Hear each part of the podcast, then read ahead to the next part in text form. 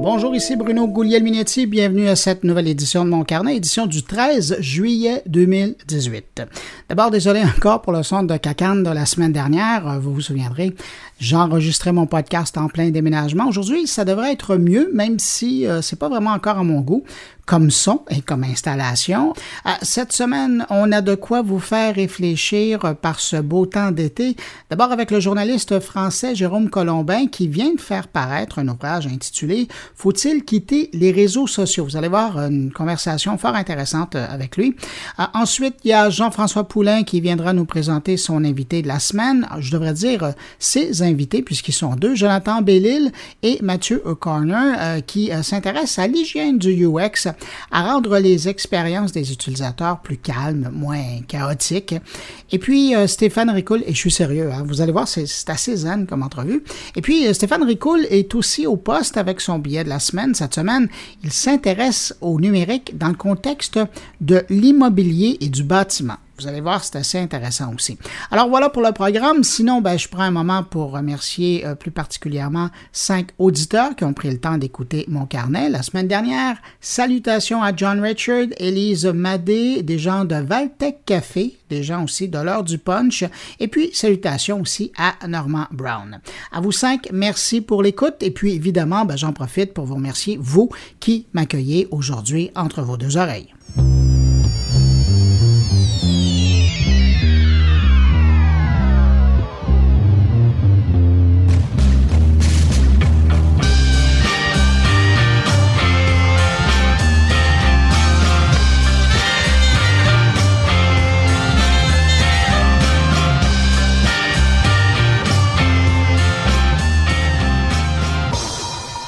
J'avoue que cette semaine, euh, le gadget euh, que j'ai bien aimé, et c'est pour ça que je voulais vous en parler, c'est ce casque de l'accessoiriste japonais Kakotara qui permet de profiter de la Nintendo Switch comme si vous aviez un écran de 120 pouces devant vous. Dans les faits, c'est un casque qui ressemble un peu euh, à ceux qu'on veut nous vendre pour regarder de la VR ou de la réalité augmentée, mais dans le cas du casque Eye c'est le nom du casque en question, ben, il sert plus à vous donner l'impression d'avoir un immense écran au bout du nez et il ne fonctionne pas encore, du moins avec euh, de la VR ou de la réalité augmentée. Mais qui sait, peut-être un jour. Pour le moment, le casque est vendu au prix de 266 dollars canadiens et il est uniquement en vente au Japon. Mais qui sait, peut-être que le fabricant va décider de l'exporter.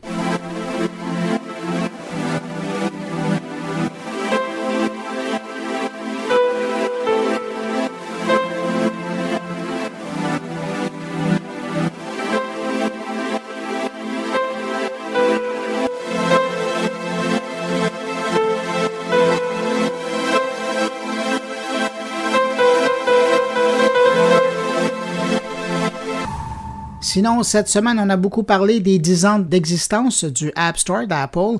Beaucoup, beaucoup, et pour cause, hein, les chiffres sont impressionnants.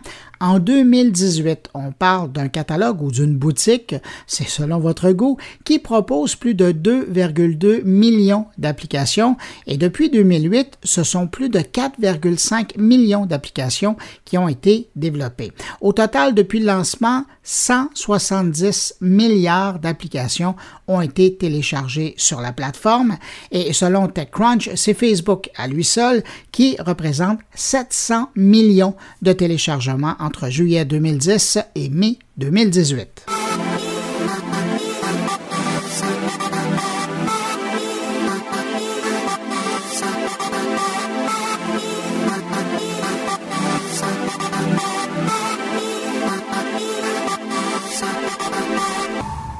D'ici la fin du mois de juillet, Netflix va retirer la fonction qui permet à ses abonnés de partager une critique d'un film ou d'une série. Euh, je précise que je parle d'une fonctionnalité qui existait uniquement dans l'interface web de Netflix et pas euh, sur euh, sa version application, que ce soit sur iPad, sur un Apple TV ou sur un téléphone. Dans les faits, maintenant que Netflix offre de plus en plus une programmation à partir de ses productions et de moins en moins à partir des films des autres, ben peut-être que la critique est maintenant moins la bienvenue chez Netflix.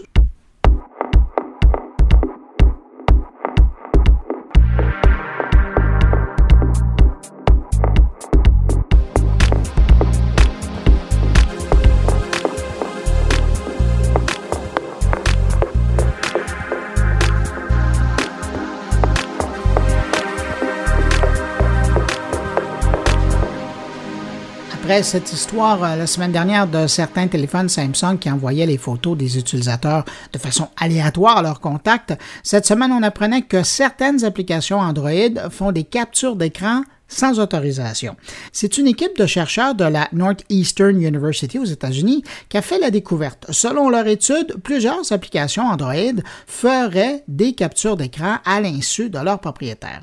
On cite notamment le cas de l'application GoPuff qui fait des captures d'écran et les envoie à la société APSI, une société qui fait dans l'analyse comportementale. Comme si ce n'était pas assez, simplement cette indiscrétion, ben, on découvre que cette application ne fait pas que prendre des captures d'écran, mais enregistre carrément de courtes séquences vidéo de façon aléatoire de l'utilisation du téléphone. Ce qui veut dire que l'entrée d'identifiant, par exemple, aurait pu être enregistrée et partagée par cette façon de faire. Alerté, ça c'est la bonne nouvelle, Google se penche maintenant sur cette histoire.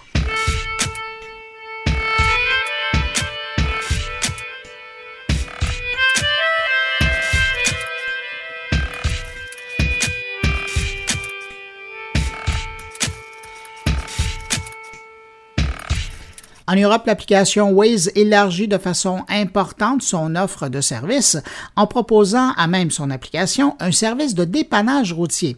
Dans un premier temps, c'est en France, en Belgique, en Italie, en Grèce, au Royaume-Uni, aux Pays-Bas, en Turquie et en Russie que les utilisateurs de Waze auront accès au service d'assistance routière.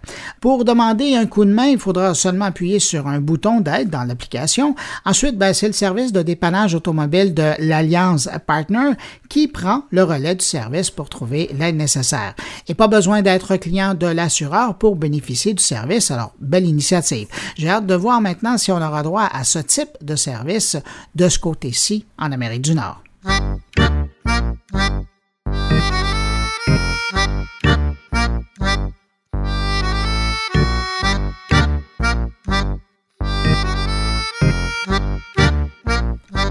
Après Samsung, on apprend que c'est Apple qui a aussi déposé une demande de brevet pour un téléphone pliable.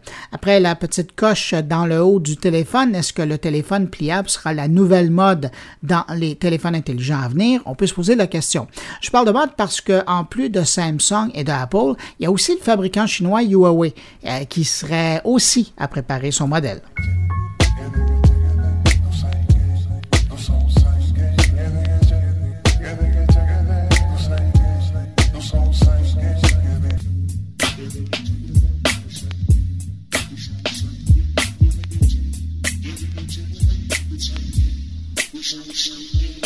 Et je termine avec euh, ces données qui datent d'avril dernier, mais euh, que j'ai vu passer euh, cette semaine sur Twitter. Ça vient de Booknet Canada. Au Canada, 92% des lecteurs choisissent de lire des livres imprimés, tandis que 52% des lecteurs lisent également ou seulement des livres en format électronique. De plus, il semblerait que 28% des lecteurs canadiens apprécient les livres en format audio.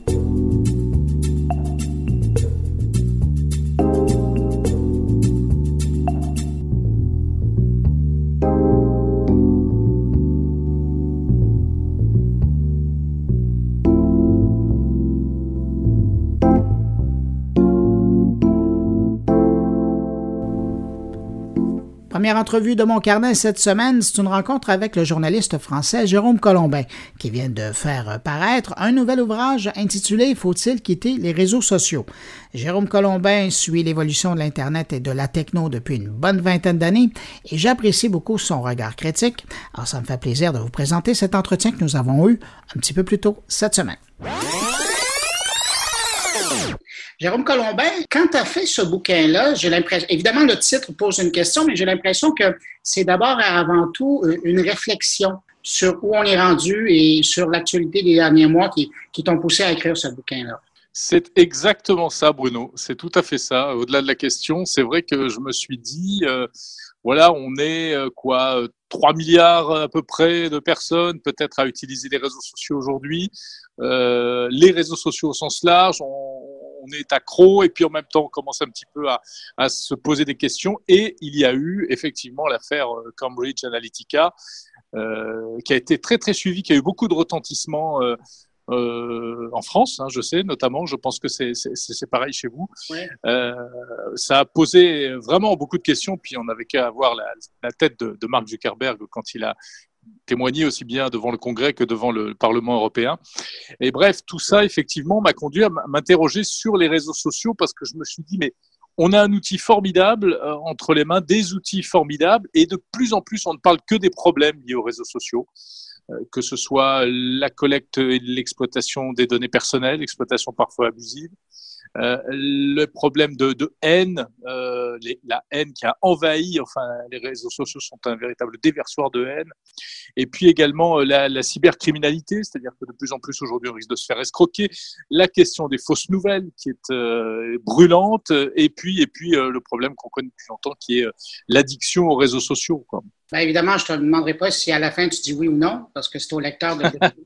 Voilà, on va pas divulgacher. et, toi, quand, tu as eu cette réflexion-là, ça t'a amené où? Bien, ça m'a amené à, ce point qui est un peu douloureux, délicat et douloureux en ce moment, euh, qui est de se dire, ben, il y a presque pas plus d'inconvénients que d'avantages, mais en tout cas, il y a, beaucoup d'effets pervers. Il y a beaucoup euh, de problèmes qui ont été soulevés, qu'on n'imaginait pas, qu'on ne voulait pas voir arriver, et on est en plein dedans. Euh, alors, c'est vrai que moi, dans mon livre, les cinq premiers chapitres qui correspondent aux, cinq thématiques euh, que je viens d'évoquer, euh, quand on lit ça bout à bout, c'est assez déprimant parce que on se dit mais mon Dieu, c'est pas possible, c'est pas possible. Mais en fait, j'ai pas écrit ça pour faire peur aux gens. J'ai juste écrit ça pour porter à la connaissance des gens, parce que je pense que malgré tout, on a besoin de savoir euh, avec un certain niveau de détail comment ça se passe, comment nos données personnelles sont collectées, qu'est-ce qu'on peut en faire, qu'est-ce qui se cache derrière, euh, quelle est l'économie de la donnée qu'il y a derrière, etc. Les problèmes de haine aussi, euh, ils ont des tas de ressorts qui sont euh, incroyables, des ressorts psychologiques, sociologiques, enfin, il y a toutes les dimensions. Mais malgré tout, je suis d'un naturel optimiste et le, dernier chapitre, sans vouloir trop le dévoiler, mais effectivement est plutôt positif. C'est-à-dire que moi, je me dis, les réseaux sociaux, on ne peut pas s'en passer il y a tous ces problèmes et pour moi la solution, les solutions, c'est de prendre conscience tout à fait de, ces problèmes pour pouvoir les, les aborder. Il faut utiliser Facebook, Twitter en toute connaissance de cause. Il faut aussi s'éduquer, s'auto-éduquer nous-mêmes. C'est un peu comme le, problème de, des automobilistes. C'est toujours l'autre qui a tort, c'est toujours l'autre qui conduit mal c'est toujours l'autre qui est impoli au volant. Et en fait, c'est pas vrai, on l'est tous. Et par exemple, pour les problèmes de, de, de haine et d'agressivité sur les, sur les réseaux, ça vient bien souvent de l'extérieur, mais quelquefois aussi, c'est un petit peu nous qui, qui avons tendance à nous lâcher. Euh, bon, ben, toutes ces choses-là, il, faut, il va falloir les apprivoiser, en fait. Ouais, ben pour faire du pouce sur ce que tu dis avec cet, cet exemple de l'automobile, euh, avec le temps, bon, au départ, quand on a mis des automobiles sur, sur la route, euh, à l'époque des Ford et compagnie, euh, les gens ont appris euh, sur le tas. Euh, ils ont appris tout seuls, puis il y a eu des accidents, évidemment, il y a eu des morts. puis après, on a introduit les cours de conduite. Est-ce que ça va passer? Peut-être qu'il y a une ou deux générations d'utilisateurs qui seront, qui seront perdus, dont on fait partie, mais est-ce que ça va pas passer par l'éducation, par le civisme, par des cours d'éthique numérique pour préparer ah, une génération? C'est exactement ça, Bruno. Je, pense qu'on est tout à fait sur la même longueur d'onde. C'est tout à fait ça. C'est-à-dire qu'aujourd'hui, on est à la, préhistoire, on est à l'adolescence des réseaux sociaux et on est au balbutiement de notre pratique des réseaux sociaux. Et c'est vrai qu'on doit apprendre euh, on va apprendre sur le tas et il faut peut-être aussi apprendre de manière un peu plus euh, formelle à, travers euh, une formation à l'école, dans les entreprises, formation à une bonne utilisation saine. Dans, mon livre, pour chaque chapitre, je donne à chaque fois dix conseils d'hygiène numérique entre guillemets. Euh, bon, c'est pas des recettes miracles, mais c'est des petits points de repère que d'ailleurs déjà beaucoup de gens ont touché du doigt, mais qui sont importants de conserver à l'esprit. Euh, par exemple, euh, c'est tout bête, mais on est énervé par rapport à un message qu'on voit apparaître euh, sur un réseau social, mais ne pas réagir tout de suite à chaud parce que c'est le meilleur moyen d'envenimer les choses. Et il y a plein de petits trucs comme ça. Mais je pense qu'il y a aussi des choses encore plus complexes au-delà de ça. Et aujourd'hui, il, va falloir effectivement qu'on apprenne tout ça. Et alors, pour reprendre la métaphore de, de l'automobile, à tel point que, en fait, je fais une proposition, moi, à la fin de ce livre, qui serait euh, une proposition d'instaurer un, un, permis de conduire euh, sur les réseaux sociaux. mais mais ça pose tout de suite des problèmes, des problèmes liés à l'anonymat. Est-ce que ça veut dire que on, abandonnerait l'anonymat? Eh ben non, je ne crois pas. Je pense qu'il y, a des solutions, mais je ne vais pas en dire plus. La suite dans le prochain bouquin. Voilà, oui. mais Jérôme, je, serais curieux, parallèlement au point que tu touches dans ton bouquin, récemment, on a vu, ça, je veux absolument t'entendre là-dessus, on a vu presque par altruisme, mais évidemment, je le dis avec un énorme sourire, euh, les euh, Facebook, les Google et les Apple arriver en disant, vous savez, nous, on va vous donner des outils pour réduire votre temps d'utilisation, pour vous donner une hygiène de vie. Moi, je serais curieux de t'entendre là-dessus. Cette opération d'hypocrisie de la part des géants qui, qui, à quelque part, se disent, bon, ben avant qu'ils tirent au loin leur téléphone, on va commencer, nous, par encadrer leur, utilisation. Ben oui, je pense que la motivation, elle est, elle est là. Ils, sont ils sentent que la pression devient énorme et, et ils veulent euh, effectivement qu'on par anticipation euh, euh, pouvoir comment dire se, prémunir contre contre ce type d'accusation. Effectivement, on peut pas s'empêcher de rire en disant d'un côté ils nous donnent les armes pour qu'on se, fasse mal et en même temps ils nous donnent soi-disant ils inventent le, fusil et le, bouclier en même temps. Alors il y a un côté très hypocrite mais je pense que ça, ça, ça, suit aussi une tendance un peu, y compris dans, dans, dans la Silicon Valley. Euh, c'est un peu, euh, voilà, la mode est à la déconnexion, etc. On nous ressort euh, le fait que Steve Jobs ne, ne voulait pas que ses enfants utilisent l'iPad, mm-hmm. euh, que il y a eu quelques repentis aussi des, des anciens de Google qui sont venus expliquer, ou de Facebook aussi surtout, expliquer que en réalité ils avaient ils avaient ouvert la boîte de Pandore, qu'ils avaient créé le diable. Alors, oui, c'est vrai. Alors, il y a un côté hypocrite, mais en même temps, je pense qu'ils sont vraiment obligés de faire ça. Alors bon, bah, même si ça leur sert d'outil de communication, profitons-en. Ça va peut-être contribuer et nous aider à mieux utiliser les réseaux sociaux. Jérôme, en terminant, tu l'as mentionné rapidement, mais je suis curieux de savoir ta motivation finalement pour euh, sortir ce bouquin-là. C'était quoi? Eh bien, ma, mon idée de départ, c'était cette histoire de permis de conduire, en réalité, euh, qui, qui, a germé dans ma tête un jour. Je me suis dit, mais pourquoi on ferait pas ça? Puis je me suis dit, non, mais c'est idiot, ça doit pas, ça doit pas tenir la route, etc. Et puis j'ai commencé à réfléchir, en parler à droite, à gauche, à des, à des juristes, à des euh, spécialistes euh, aussi, de, des gens qui travaillent sur le, la notion d'identité numérique, euh, etc. Et je me suis dit, il y a peut-être quelque chose à exposer, à gratter, mais un tweet, ça suffit pas pour expliquer ça. Euh, un post Facebook, ça suffit pas non plus. Et puis là-dessus sont venus se greffer tous les autres problèmes liés aux réseaux sociaux qui justifieraient aujourd'hui euh, d'envisager quelque chose comme ce permis de conduire. Donc je me suis dit, ben voilà, je vais reprendre le, problème dans son ensemble, dans sa globalité, essayer de synthétiser tous les problèmes aujourd'hui qui touchent les réseaux sociaux pour, euh, in fine, déboucher sur mon idée de permis de conduire. Euh, et la, la, petite difficulté au départ, ça a été ça, c'est-à-dire que comme tout le monde, j'avais plein de choses dans la tête, me dire ah, les réseaux sociaux, c'est ça, ça et ça, et j'ai essayé de structurer, de me dire alors où est le problème, c'est c'est quoi, qu'est-ce qu'on reproche aujourd'hui aux réseaux sociaux, euh, pourquoi, euh, comment ça se traduit, euh, etc. Parce qu'il y a plein de, enfin ce que dans mon livre aussi, je parle beaucoup de euh, de faits d'actualité, des choses qui se sont produites et que je, je raconte et qui viennent comme ça un peu illustrer le, le, le propos.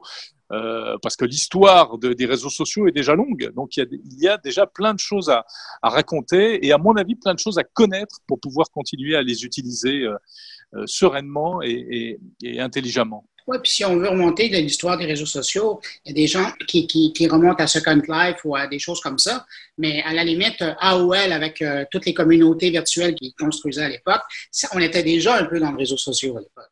Ah, bien sûr.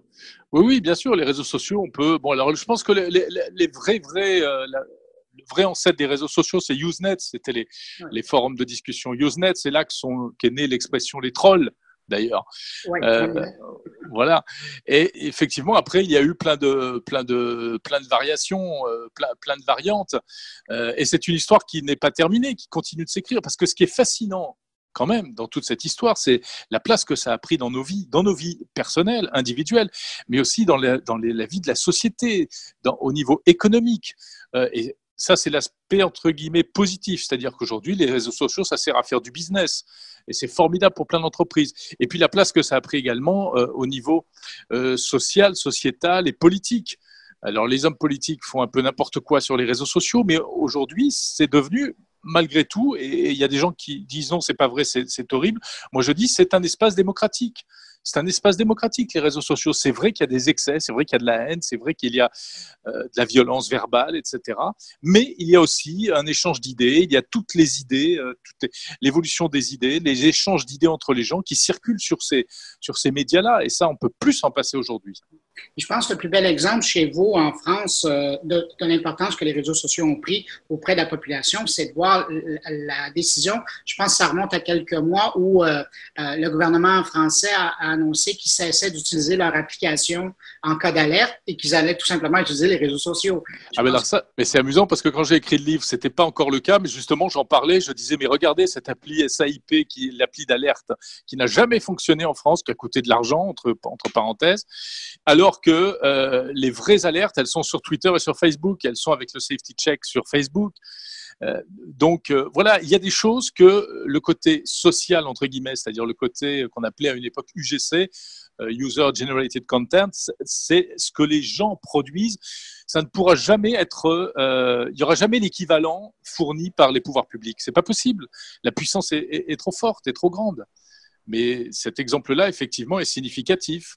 Les réseaux sociaux, eh bien, ont dégagé, enfin, remplacent intelligemment une application voulue par les pouvoirs publics qui n'a jamais marché. Jérôme, euh, en terminant, euh, parlons logistique. Quelqu'un qui veut mettre la main euh, sur ton livre pour avoir cette réflexion de ta part, où il le trouve? Eh bien, pour l'instant, exclusivement sur Amazon. Je pense que ça va me jouer des tours pour la promotion en France d'ailleurs. Ah oui parce que, Oui, parce que Amazon est un GAFA, un GAFAM, et donc forcément, il y a des médias qui sont un petit peu allergiques, qui ne comprennent pas qu'on puisse comme ça euh, copiner avec le diable. Bon, moi, je ne suis pas dans cette logique-là. Ça ne veut pas dire que je cautionne tout de la part des géants du numérique, loin de là. Mais je, ne veux surtout pas tomber dans une vision manichéenne, binaire. Euh, c'est mal, il y a le mal, il y a le bien. Ça, c'est absurde. Il y a du bien et il y a du mal. Euh, dans Facebook, il y a des choses formidables. Sur Amazon, c'est une entreprise également par certains endroits formidables, qui a aussi ses défauts malgré tout. Pour revenir au, livre proprement parlé, oui, c'est en, parce que j'ai voulu jouer le jeu de l'auto-édition sur Amazon pour utiliser la plateforme Kindle Publishing qui permet donc à tout un chacun de publier directement en ligne. C'est très amusant.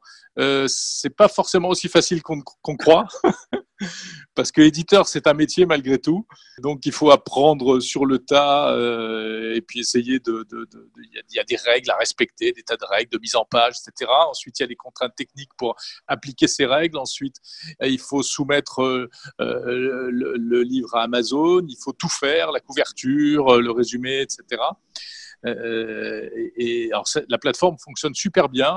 On envoie, le, on envoie son texte. 24 heures après, on a une validation, mais qui n'est pas du tout sur le fond. Hein. Ils vont ils vont pas nous dire si le livre est intéressant ou s'il y a des fautes d'orthographe. Ça, il faut l'avoir, faut avoir fait le texte. Non. Verte ou lumière rouge. pas du tout. Ils vont juste vous dire ouais, mais là sur la couverture, vous avez une petite image qui déborde sur la droite, ça ne correspond pas à notre charte technique. Bon, d'accord. Je vais le refaire.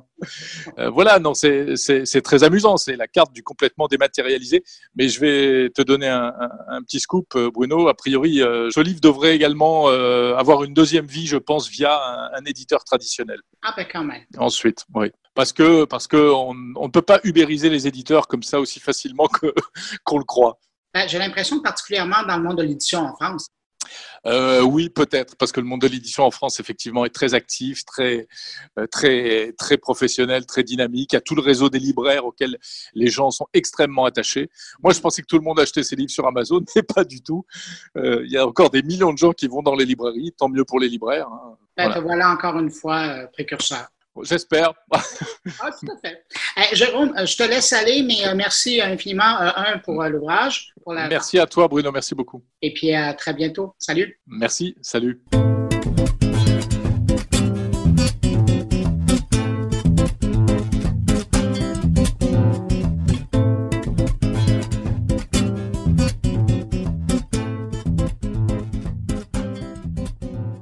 C'est le moment d'aller rejoindre Jean-François Poulain. Euh, Jean-François qui, euh, cette euh, semaine, est très zen parce qu'il va nous parler du UX. Comment, on dit ça? Le UX calme, modéré. Comment tu appelles ça, Jean-François? D'abord, salut. Bonjour. Ben, c'est, oui, puis en plus, je suis assis sur les escaliers d'un bâtiment parce que moi, mes entrevues, je les fais en mobilité. Je suis toujours en déplacement, tu me connais. ben oui, ben c'est, en, anglais, ils disent le calm UX, le UX calme en français. c'est une notion là, qui commence à, à faire un petit peu des vagues, hein, parce qu'on en a parlé beaucoup dans les derniers mois. Puis bah, tu sais, je suis aussi en continuité d'une entrevue à l'autre, on évolue et on, on continue notre cheminement. Et, on en a parlé beaucoup des gens qui, on est de plus en plus sollicités. Euh, on a, des, on a des, notifications, on a des apps, on commence à faire des choix, on en avait beaucoup, on en choisit quelques-unes. On est toujours un peu débordé par le nombre de notifications qu'on a. Moi, par exemple, hier, euh, on, m'annonce que euh, la Croatie a gagné, bien évidemment, c'était paru sur le devoir, sur la presse, j'ai eu 26 notifications pour me dire une nouvelle. Ça devient excessif à un moment donné. Et le Calm UX, bien évidemment, il vient, il vient rechercher quelque chose de différent là-dedans. Il, essaie de rapprocher, nous, en tant que développeurs, on se rapproche un peu plus des missions puis on de, nos, de nos clients. On essaie de voir ben, c'est quoi le message que vous voulez passer? Puis êtes-vous sûr de vouloir vous acheter au bruit ambiant que vos utilisateurs vivent tous les jours? Et peut-être faire apprécier par quelque chose de plus, de moins agressif, de moins agressant. Absolument. Puis ça vient aussi chercher, euh, on va en parler dans l'entrevue avec euh, Jonathan et Mathieu, quelque chose qui est euh, qui nous parle, eux, ils appellent ça, on passe du 2D, hein, des écrans où on a eu beaucoup accès à des écrans. Puis maintenant, on est en train de passer au 3D, comme ils le disent dans l'entrevue, au 3D, donc dans le monde dans, dans, le monde du vivant, où il y a des, il y a des capteurs un peu partout, il y a des ventilateurs. Puis Jonathan Bellil a été très précurseur là-dedans. Ça fait plusieurs années qu'il nous parle de déplacer l'expérience interactive avec l'ordinateur dans le monde, euh, euh, dans le monde réel, hein, plus que juste à l'écran ou les petits écrans ou les gros écrans, c'est de littéralement faire sentir aux gens que ben, quand tu es dans un magasin, il y a peut-être quelque chose qui va interagir avec toi, mais il ne sera pas de l'ordre d'un écran. Il faut qu'on commence à penser en termes de autre chose parce que les gens sont noyés dans l'interaction avec, euh, avec, notre, avec notre ordinateur, avec notre assistant personnel. Puis il faut essayer de trouver des façons de, de développer quelque chose qui est une autre sorte de relation que de dire pouf, je te mets une alerte, pouf, je te mets une alerte, pouf, je te mets une alerte, mais je t'amène ailleurs. Puis le calme me répond bien à cette, euh, à cette notion-là. C'est une façon, je pense, d'arriver à, d'autres notions qu'on a entendues dans les dernières entrevues. Jean-François, euh, ben, tu mentionnais à Jonathan Bellil, euh, c'est notamment avec lui que tu t'entretiens. Lui, je le connaissais parce que c'est un peu comme, j'allais dire, pas l'apôtre, faut pas exagérer, mais un ambassadeur de, il aimerait probablement pas ça, euh, l'ambassadeur d'une expérience informatique plus calme, plus humaniste. C'est quelque chose de zen avec son approche. puis d'ailleurs, tu l'expliques très bien. Mathieu O'Connor, c'est c'est le deuxième intervenant qu'on entend dans, dans l'entrevue. Je le connais moins, mais c'est qui lui? C'est euh, un jeune homme euh, un peu plus jeune, il a étudié en économie, euh, donc il a, a, un background un peu, un peu différent. il s'est joint à, Jonathan dans, dans, le studio Hello et pour propager cette bonne nouvelle, si on revient au prophète. à deux apôtres. oui, mais il sait, Jonathan quand même, ça fait plusieurs années qu'il on peut dire qu'il fait dans la recherche. Il, il, il, est toujours une petite coche en avant sur mm-hmm. la pensée de où on devrait aller avec nos interactions avec la machine. Il a écrit un livre pour enfants pour sa fille puis qui jouait dans l'interaction comme ça. Il y avait une app qui venait avec ça. Il y avait, il y avait des petits cubes, des jeux, de, il y avait des petits cartons qu'on pouvait jouer avec ça. Puis ça, ça, date déjà de quelques années, puis il avait fait un Kickstarter avec ça. Donc, il, il était toujours une coche en avant. Donc, l'entrevue, ça me donne l'impression d'écouter un petit morceau de ce qui s'en vient. Puis ça, c'est intéressant. Ben, tu vois, c'est pour ça justement que tu voulais qu'on l'entende euh, aujourd'hui. Euh, Jean-François, merci beaucoup pour cette rencontre. Et puis, euh, ben, je te dis à la semaine prochaine. Merci beaucoup, Bruno. Salut. On écoute tout de suite. Euh, ben, à vrai dire, Hello Architect, ça faisait quand même depuis 2007 que j'avais ça. C'était une initiative que j'avais lancée suite à, mon départ de chez Sidley. J'avais vraiment fait le vœu de faire de la recherche euh, pour, définir où l'informatique s'en allait, puis comment que ça changeait nos comportements, puis nos environnements. Puis il semblait que ça prenait une forme de, prise de position philosophique quasiment sur la question. C'est sûr qu'à l'époque, tout le monde m'appelait UX ou j'étais un ambassadeur du UX, là, j'avais parti UX Montréal. Mm-hmm. Mais plus je travaillais là-dedans, plus tout était centré sur le logiciel, puis l'écran, puis on faisait beaucoup d'applications dans le temps, en 2007 quand même. C'était très à la mode de, de faire du, du, UX, une genre de, de, de guerre euh, quasiment politique pour, pour, les entreprises, de dire c'est important l'UX, il faut travailler là-dessus, mais il y avait des, la notion de principe de design est venue plus importante à moi. C'est genre, pourquoi je fais du UX? Qu'est-ce que je suis en train de bâtir? Euh, puis ça m'a amené euh, au fil des années à regarder des, des, gros noms dans le design qui ont travaillé chez Instagram à Facebook, qui ont quitté récemment. euh, puis qui ont fait le vœu de ne pas faire des applications qui allaient rendre leurs usagers addicts. Ah, ouais. En prenant note de cette notion-là d'addiction, puis on a tous vu dans notre domaine des, des cas d'études sur euh, comment que les algorithmes, et en tout cas, le persuasion design a été utilisé par certaines personnes chez Instagram. Ces mm-hmm. gens-là qui voyaient le taux d'addiction à leurs apps se sont dit, on est en train de créer le même problème que les, euh, les cigarettiers des années 80. on, a-tu créé une machine qui fait juste rendre nos usagers addicts? On les aide-tu vraiment? Est-ce qu'on est, on est en train de créer un utilisateur qui est, dans le fond, euh, qui est possédé par notre application? Est-ce qu'on, est-ce qu'on peut, à vrai dire, faire du design d'interaction puis du UX qui est conscient ou qui, qui en fait aide l'usager, à comprendre euh, ce qu'il fait, tu sais, puis ben, c'est un peu anti-commercial des fois quand tu dis que tu fais une application qui va pas rendre ton, ton usager, euh, ton utilisateur addict à ton application. C'est antithétique, tu sais. Parce que souvent, tu es engagé juste pour qu'il y ait plus de rétention, que les usagers reviennent, que les notifications fassent que les usagers, tu sais, n'oublient pas que tu existes. Mais ça veut pas dire que les usagers sont nécessairement qui ont opté quand ils ont signé pour ton application, ils n'ont pas nécessairement dit je veux absolument perdre tout contrôle sur mon attention, je veux absolument ne plus savoir pourquoi je suis tout le temps en train de me réveiller puis checker mon, mon application puis de swiper de haut en gauche. comment son cerveau fonctionne, il ne le sait pas l'humain en tant que tel. Fait que tous ceux qui ont étudié ça, comme nous, on le fait, on étudie comment les comportements avec une application se fonctionnent, on regarde les métriques, on dit ah, quand les gens ils reçoivent telle affaire, ils cliquent là, puis ils font ça. OK, continue à y envoyer telle notification parce que le gars, il reste engagé cinq minutes de plus. Ça devient, pas, pas que c'est malsain parce que c'est notre job de regarder les datas puis d'améliorer l'application mais. Ben, en fait, je pense que c'est une prise de, aussi de, conscience sur l'idée que est-ce que plus, ça veut nécessairement dire mieux? C'est ça que j'allais te poser comme question. Passer sur l'app, est-ce que le comportement euh, de moi, ce que j'appelle le squirrel on crack, euh, l'idée de tu as un attention span de trois secondes à peu près, euh, tu es en train d'écouter une émission de télé, mais tu es en même temps en train d'avoir huit conversations, euh, scroller infiniment Instagram, puis là, je te dis juste ce que j'ai fait hier.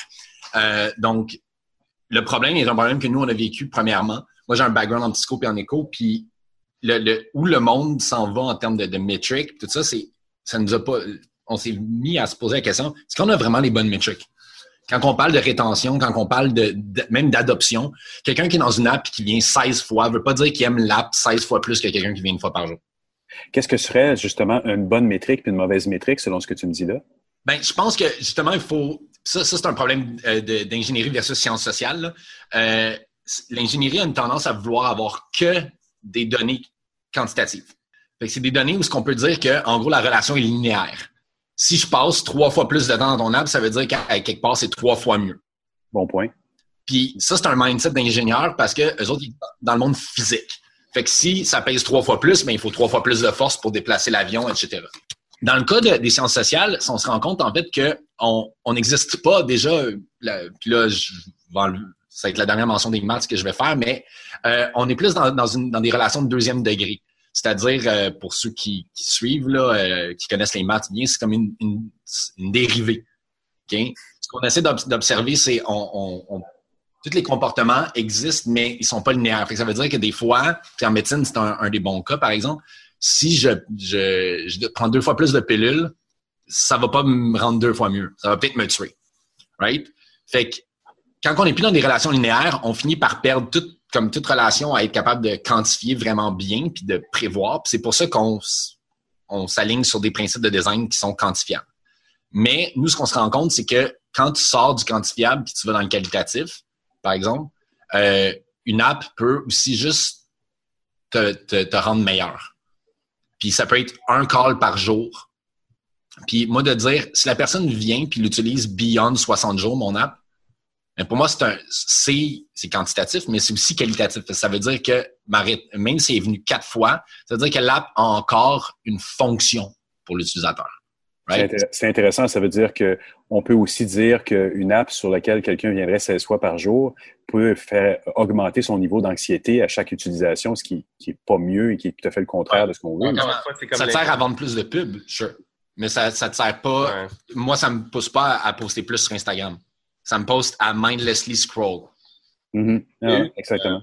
la prise de conscience, c'est sûr que j'ai fait Woxia qui m'a amené. Moi, ma fille était anxieuse, était asthmatique. On l'amenait à, à Saint-Justin à peu près à tous les mois. Puis très jeune, euh, j'ai vu les impacts. Elle, elle utilisait beaucoup l'iPad à l'hôpital parce qu'on passait 8 heures à l'hôpital. Puis moi, j'ai fini par créer euh, chez euh, Alice, ma fille, des, grands, des grandes addictions. On vrai dire que j'ai vu de, plein fouet de, face. Ça veut dire j'étais comme le responsable de cette addiction-là. Puis j'ai, je me suis posé la question s'il y avait d'autres parents qui avaient des problèmes avec les iPads. Puis c'est le cas sur Internet. Je veux dire, tu donnes pas un iPad à un enfant en bas de 4 ans si tu veux pas ce problème-là, mais mm-hmm. l'addiction est pas juste oculaire parce que tu sais, c'est un écran, c'est très captif, mais c'est aussi le toucher les enfants apprennent le monde par le toucher. Fait là, j'ai commencé à m'intéresser au tactile, au tangible computing. Il y a des laboratoires du MIT sur le tangible computing qui explorent le lien entre la proprioception, l'effet de présence en VR puis en, en virtual reality puis en augmented reality. Ils se rendent compte que l'aspect le, plus important de l'interaction, c'est le mouvement dans l'espace qui est entièrement en ce moment framé par l'écran. Là, ça m'a amené à, rechercher sur c'est quoi la prochaine révolution en computing, c'est quoi la prochaine plateforme. Puis quand tu regardes, mettons, Sony, euh, Apple en ce moment qui investissent de façon massive dans l'augmented reality, pas dans le VR, mais dans, dans l'augmentation spatiale de l'environnement par le computing, ben tu te rends compte que le display dans leur tête, l'écran va disparaître, va se ramasser dans notre environnement direct physique, puis ils vont commencer à réintégrer l'humain dans la, relation qu'on a avec l'information. C'est-à-dire, moi puis toi, on se parle en ce moment, on a encore un écran, puis on se parle par l'audio. Mais sauf que peut-être que tu pourrais être dans la pièce avec moi, puis d'avoir une relation un peu plus physique. Puis on n'est pas encore en, en 2150, là. On n'a pas encore d'hologramme euh, projeté. Puis... Mais, mais tu regardes Sony, leur nouvelle suite de computing, leur nouvelle suite informatique à Sony, il n'y a plus d'écran. Il y a... Non, c'est entièrement projeté. Donc, c'est une projection avec vision numérique. Donc, euh, tu projettes sur un mur, sur la table, sur ta main, peu importe, puis tu peux toucher à l'information. Donc, tu sais, ils ont déjà fait le vœu d'aller dans une direction un peu plus euh, naturelle, on pourrait dire. Ça ne veut pas dire qu'ils ont remplacé le fait que c'est une projection d'infos. Mais moi, j'essayais juste de voir, chaque fois que je me posais la question sur, OK, j'ai vu des enfants anxieux, puis que j'ai vu la Californie qui retirait les iPads des écoles primaires, puis rentrait les, les, iPads dans les écoles au Québec comme la révolution, mais pendant dix ans, il y a eu des problèmes d'adaptation que des enfants qui apprenaient juste avec l'iPad ne savaient même pas dessiner sur une feuille de papier parce qu'ils avaient, perdu leur relation euh, euh, à l'espace. Fait que j'étais comme, comment je pourrais ralentir, comment ma compagnie pourrait proposer à des lieux d'éducation, des lieux de travail, des façons de travailler avec l'informatique plus calmes. Je n'appelais même pas ça de technologie calme, c'est juste qu'est-ce qui pourrait demander moins mon attention, être plus assistif, qu'est-ce qui pourrait utiliser à la fois ce qu'on appelle aujourd'hui le, AI ou le machine learning, mais qu'est-ce qui pourrait utiliser l'informatique assistive ou affective qui comprendrait mes besoins sans nécessairement tout, le temps me poser la question ou apprendre de moi par des questions, mais qui, qui fait juste fait checker le contexte de mes interactions, regarde mes comportements, regarde qu'en ce moment, je suis assis sur ma chaise puis que c'est il est 5 heures l'après-midi, tu vois bien mon agenda il est vide, tu peux-tu comme m'aider, un peu comme un coach, mais tu sais, m'aider à me calmer ou à ralentir le rythme. Parce que c'est pas vrai qu'un esprit humain est comme une machine. On est fait de façon lente, en tout cas. Non, non, mais ça, ça, fait longtemps que tu, tu, tu, parles de ça. Puis même moi, dans l'application de ce que je fais, quand on, un client me, vient me voir puis qu'il me dit dans mon espace, dans mon appartement ou dans mon logement, je vais mettre un iPad sur toutes les portes pour que les gens puissent commander de la nourriture, pour faire des interactions avec le building.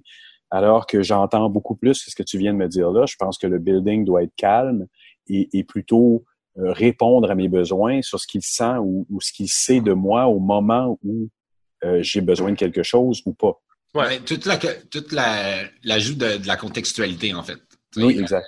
Robert Scoble parlait de The Age of Context, où ce qu'il disait que tout, maintenant, il va être rendu des micro-interactions, euh, puis on va, on va se mettre à comprendre mieux d'où tu viens l'interaction naturelle que Alexa puis Google Home ont commencé à pousser vers nos vies, c'est sûr qu'il y a une forme d'industrialisation de cette utilisation-là. Ils utilisent notre voix, puis ils nous écoutent, puis on pourrait attacher à ça toutes sortes de velléités ou d'intentions malsaines euh, de mm. comment on peut espionner les gens, puis mieux, mieux prédire leurs besoins. Puis on s'entend qu'Alexa écoute de façon continue, puis apprend comment tu utilises même ta maison. Google ont sorti un appareil qui est capable d'écouter dans une maison et de savoir en temps réel tout ce que tu utilises. Là. Tu utilises ton micro-ondes, ils savent, puis ils savent quand est-ce qu'il a commencé puis fini. Fait que, ce genre d'écoute-là, de ce genre de senseur-là m'a amené euh, on a fait un projet à l'époque à IO Theater, mais qui est devenu rapidement entièrement un projet sur comment on fait pour physicaliser le web. Puis physicaliser le web, si, tu n'as pas une intention claire, c'est d'ailleurs chez Studio Hello, on travaille en, ce moment principalement sur c'est quoi notre intention avec l'informatique quand on va vers des clients. Puis qu'est-ce qu'on dit, euh, quel, principe de design on met en place pour dire aux clients, attends, attends, ça, ça va enlever toute forme de contemplation, ça, ça va, ça va empêcher les humains de se rencontrer. Ouais, ça, va, ça va réduire juste le contact one-on-one, face-to-face, ces choses-là.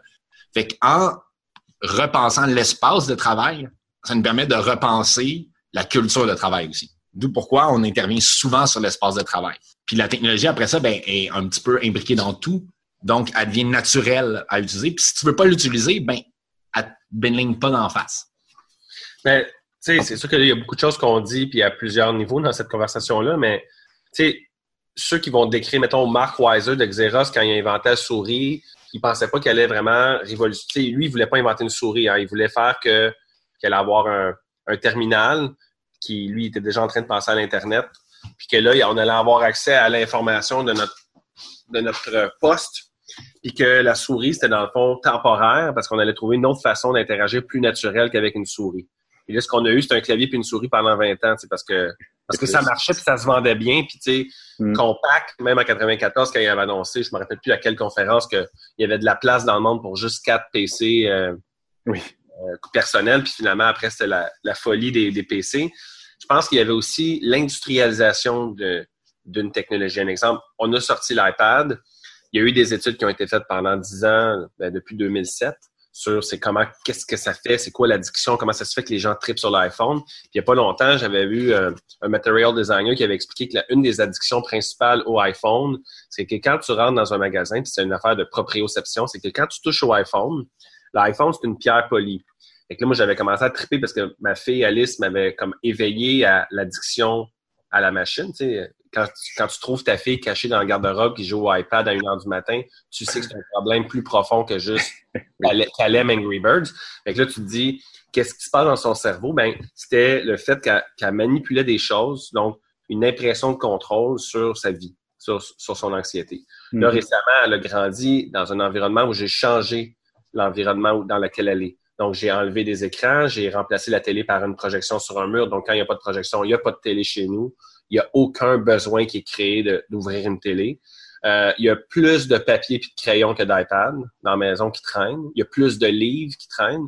Mais je suis pas anti-technologie, je suis juste plus multimodal que je l'étais comme, comme penseur. Mettons, euh, vu que l'informatique peut devenir de plus en plus tangible, ben, j'ai acheté euh, à ma fille des instruments de musique où est-ce qu'il faut qu'elle c'est technologique, là, il faut qu'elle pèse sur on. Il y a des lumières qui s'allument puis ça fait des bruits. Là. Il, y a, quelque chose qui est le fun pour un enfant ou même un créatif qui aime la technologie. C'est juste, faut que tu touches, faut que tu ressentes avec tes doigts, faut que tu te déplaces dans l'espace pour qu'il se passe quelque chose. Puis là, ben, ça change ta relation avec la tech, mais ça, ça change ta relation avec l'environnement dans lequel tu l'utilises. Et le comportement que tu veux, que tu veux euh, faire, en fait.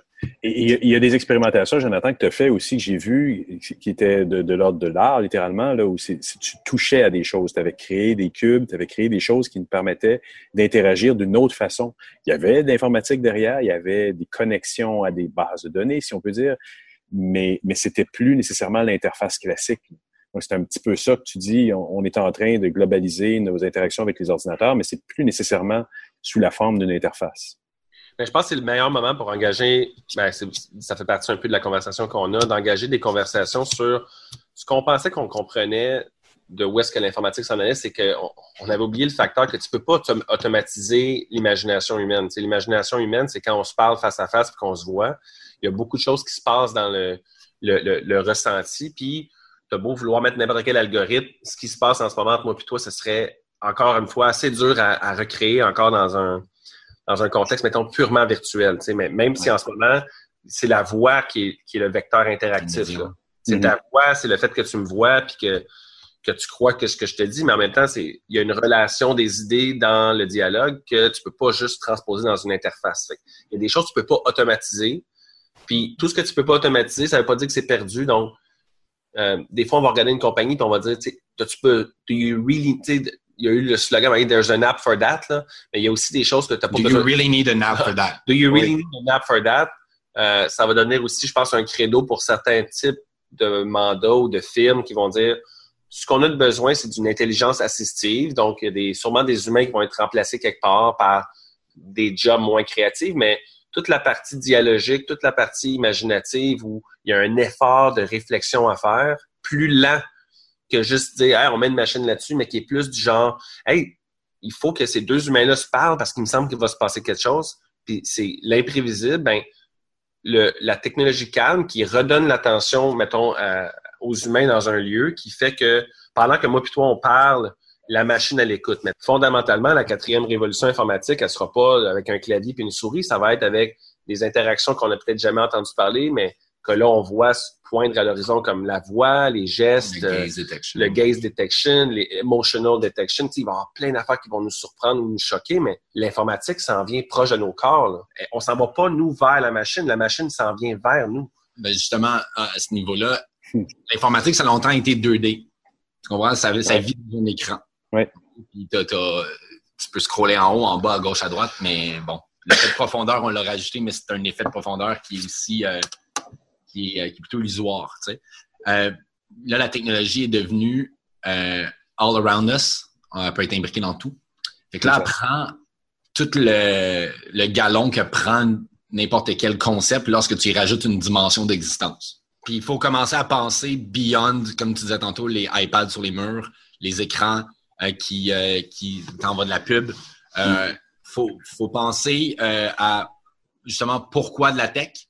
Est-ce que la tech permet d'aller chercher quelque chose de fondamental puis de l'augmenter? Ben, si on perd pas ça, si on perd pas le facteur de la présence humaine, ben, il y a quelque chose dans l'imagination qu'on n'aura pas sacrifié pour rien. Mais pour, pour le, point de Jonathan aussi de dire, tu sais, quand, quand on parle de, de préférabilité d'un futur ou d'un autre ou d'une façon de, de faire à l'autre, c'est que le modèle actuel aussi nous pousse à toujours réinventer quelque chose de nouveau. Donc, si on parle d'investissement pour des entreprises ou pour tout le monde, c'est ton app, faut que tu huit fois. Parce qu'il y a un nouveau, euh, une nouvelle façon de faire quelque chose, il y a une nouvelle façon de... Quand tu tapes into le, le, le core de c'est quoi une expérience humaine, tu peux garder la même expérience 20 ans de temps. C'est pas c'est quand tu bases sur ton différenciateur, c'est des bells and whistles ou c'est la dernière chose à la mode, c'est que tu n'as pas fait le travail d'intention que Jonathan parlait tantôt. Absolument, d'accord. L'intention, c'est de dire, moi, ce que je veux, c'est servir mes clients de la meilleure façon possible, puis leur enlever là, une couche d'anxiété sur tel problème de vie. Quand tu es un assureur, par exemple. Ben, c'est pas en faisant ton app puis en permettant maintenant de parler avec un chatbot que tu vas changer l'anxiété que j'ai à faire une, euh, une demande euh, de remboursement d'assurance. Comment ce que je veux dire? Ça va juste me rajoute, je rajoute juste un layer avec lequel je peux me frustrer. Pour moi, c'est le comp computing, c'est aussi une façon de voir euh, le, les, euh, les, aspects technologiques comme étant un véritable créateur de valeur, mais que pour ça, faut que tu investisses le temps et l'argent et l'intention nécessaires à bâtir quelque chose de vraiment différencié, de, de vraiment utile. Ça, ben, c'est pas toujours le cas pour tout le monde. Messieurs, j'aimerais vous remercier infiniment pour cette entrevue. Ça fait plaisir. C'était pas une entrevue calme, c'était une entrevue excitée. On les aime comme ça. Merci, Merci à vous. Bye.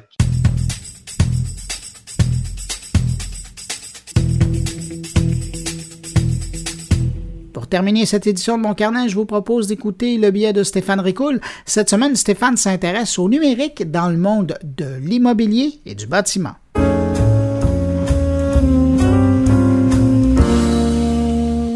Bonjour Bruno et bonjour à tous tes auditeurs. Encore une fois, merci de me prêter un peu de temps entre les deux oreilles de tout ce beau monde qui t'écoute. Aujourd'hui, on va parler de numérique et du domaine de l'immobilier.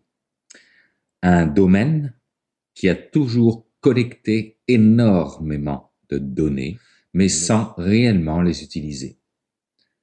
Un domaine qui a investi un gros 0,002% en recherche et développement. Mais un domaine qui aujourd'hui voit la technologie devenir un levier de croissance, notamment avec la généralisation des villes intelligentes et connectées. Donc, au-delà des plateformes de communication qui sont utilisées pour le suivi des chantiers, au-delà des différents capteurs qui sont installés un peu partout dans les buildings, on peut penser par exemple à des capteurs de température dans les armoires électriques, c'est l'intelligence artificielle qui fait maintenant son entrée avec ce que l'on appelle dans l'industrie de la construction la maquette numérique, le BIM, Building Information Modeling, quelque chose qui est répandu maintenant à travers le monde pour l'industrie de la construction. D'ailleurs, il y a une firme américaine euh, basée en Californie qui s'appelle Catera, avec un K, qui a été créée il y a trois ans seulement, qui a annoncé avoir levé 867 millions de dollars et ils sont dans le domaine du BIM, ils sont dans le domaine du numérique pour l'industrie de l'immobilier et de la construction. Donc ce BIM, Building Information Modeling, permet de repenser toute l'optimisation de la gestion opérationnelle pour la totalité du cycle de vie du bâtiment. Ce que ça veut dire, si on se projette un petit peu dans l'avenir, c'est qu'il va y avoir dans cette industrie-là un rapprochement des métiers de la construction. Il va y avoir une réorganisation complète de leur supply chain. Il va y avoir probablement une explosion de l'Internet des objets, mais aussi de l'Internet de l'énergie, parce qu'on sait qu'un bâtiment, ça en consomme énormément d'énergie. Il va y avoir probablement une utilisation accrue de la blockchain, donc, selon moi, L'industrie du bâtiment, des travaux publics, de l'immobilier de façon générale est la prochaine industrie qui va embrasser le numérique de façon très large et vivre sa révolution. Ceci dit, c'est une industrie qui touche le grand public. C'est une industrie qui arrive dans un contexte où la 5G va faire son entrée, où l'Internet des objets va se multiplier par un facteur que je ne connais pas, mais qui va être relativement important. Et donc, c'est une industrie qui va devoir veiller à mettre en place une structure leur permettant de pouvoir rester en contrôle de ce champ infini de possibilités qui va s'ouvrir face à eux.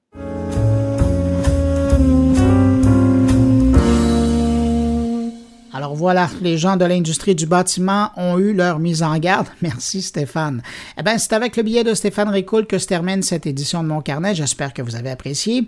Je vous le rappelle, n'hésitez pas à passer le mot autour de vous si vous pensez que Mon Carnet pourrait intéresser vos amis, vos abonnés, vos collègues. Vous passez le mot, ça nous fera plaisir de les accueillir la semaine prochaine ou même s'ils veulent écouter le podcast de cette semaine, ils sont les bienvenus.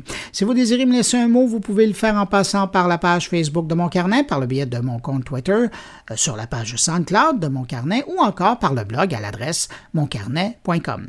Merci d'avoir été là. Je vous souhaite de passer une excellente semaine. On se retrouve la semaine prochaine pour une nouvelle édition de Mon Carnet. Au revoir.